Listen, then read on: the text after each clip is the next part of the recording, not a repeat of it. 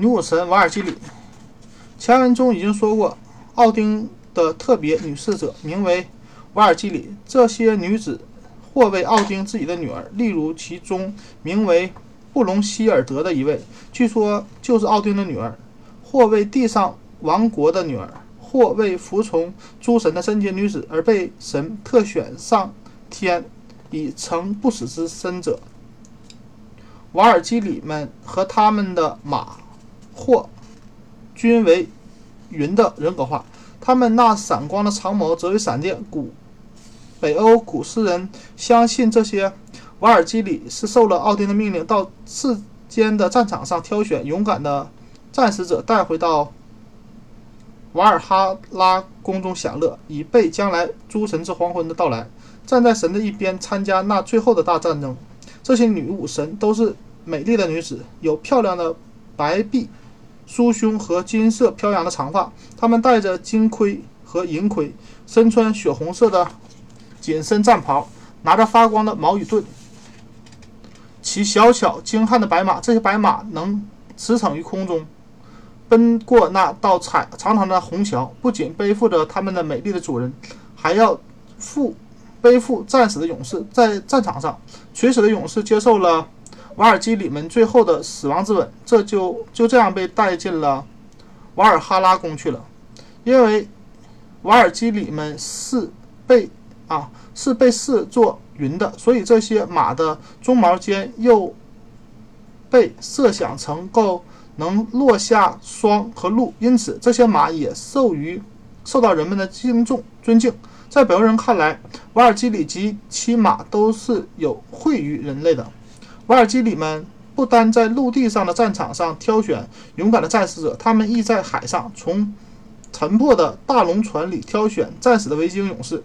在瓦尔哈拉宫中，这些水上英雄的维京人享有和陆地上的勇士一样的待遇。据说，维京人如果看见瓦尔基里站在龙船的柜顶上，便知道他升天的时间已经到，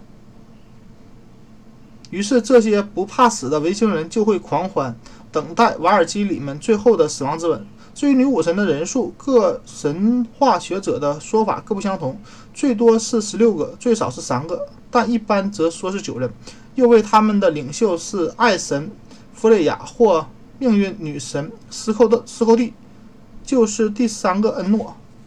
别是在天上的瓦拉。瓦尔哈拉宫中，瓦尔基里们的职务是伺候那些在瓦尔哈拉宫殿中享福的战士勇士。每次传餐，这些瓦尔基里们就脱下血盔的战袍，换上雪白的长衣，露出美丽的肩膀，拿出天上的酒肉来请瓦尔哈拉宫中的勇士们尽情畅饮。他们的这种伺候，正是每一位勇士的勇敢的。北欧武士最新最最新向往的，瓦尔基里们也常到世间游玩。那时，他们披上鹅毛的羽衣，化为天鹅。遇见清澈的溪流时，他们常常会脱下羽毛到水中洗澡。那时，若被人们看见藏起某个瓦尔基里的羽毛鹅毛羽衣，便可以留它常住在地上。如果要强迫他为妻，也可以办到。据传说，则瓦尔基里记中的。瓦尔基里中间有三位：奥尔路恩、赫尔威尔和荷拉斯古斯，曾啊曾被为银匠的三兄弟留做了妻子。经过了九年之后，他们方才又飞回天上。最有名的瓦尔基里和人类谈恋爱的故事是有关于布隆希尔德这位瓦尔基里的。布隆希尔德。